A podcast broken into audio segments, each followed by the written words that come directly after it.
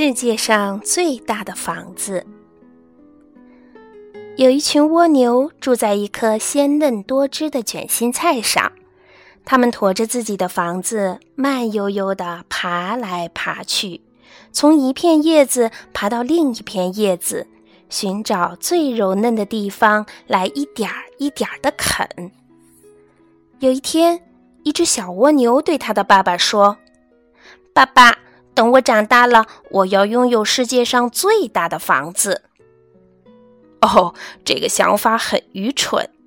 蜗牛爸爸说：“有些东西呀，还是小一点的好。”这位爸爸是那颗卷心菜上最有智慧的蜗牛，他为小蜗牛讲了这样一个故事：从前有一只小蜗牛，就像你一样，他对他的爸爸说。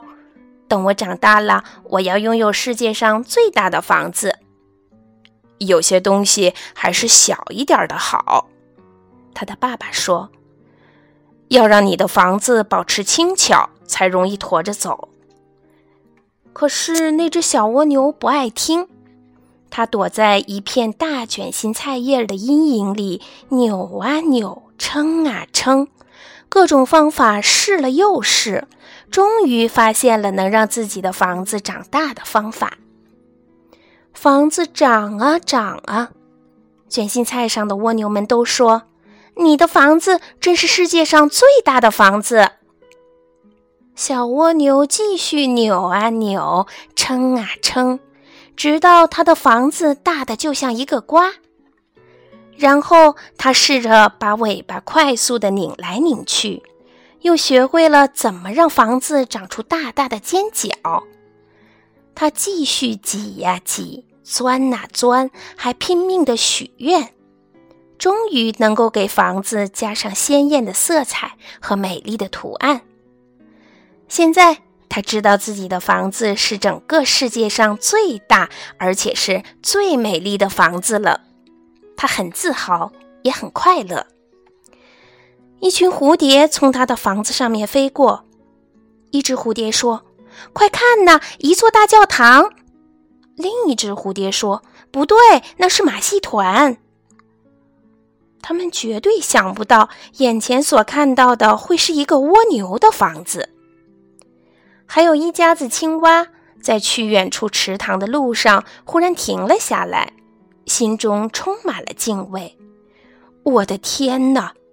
他们后来对亲戚们说：“你们肯定从来没有见过那样的奇观，一只普普通通的小蜗牛竟然驮着一个像生日蛋糕一样的大房子。”有一天，当蜗牛们吃光了那颗卷心菜上所有的叶子，只剩下几根疙疙瘩瘩的菜梗时，他们就要搬到另一颗卷心菜上去了。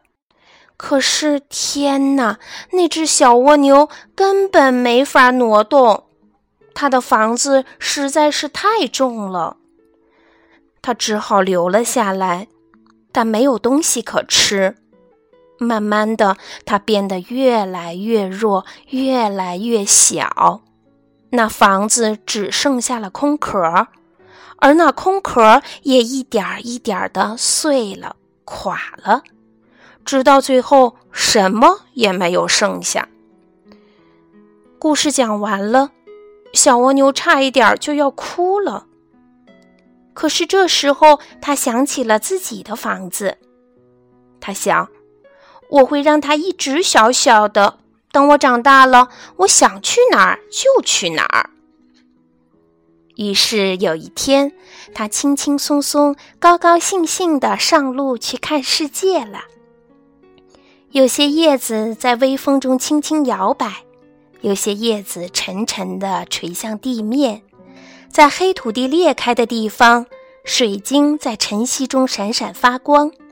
那边有几个红底圆点的蘑菇，还有些像塔一样高高耸立的花茎，顶上的小花仿佛正向人招手。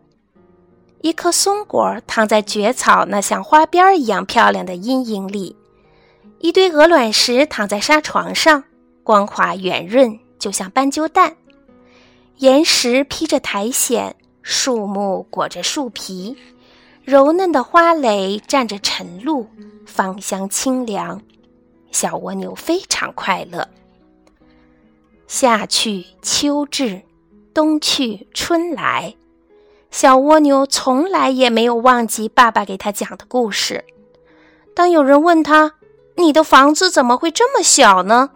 他就会说起这个故事：世界上最大的房子。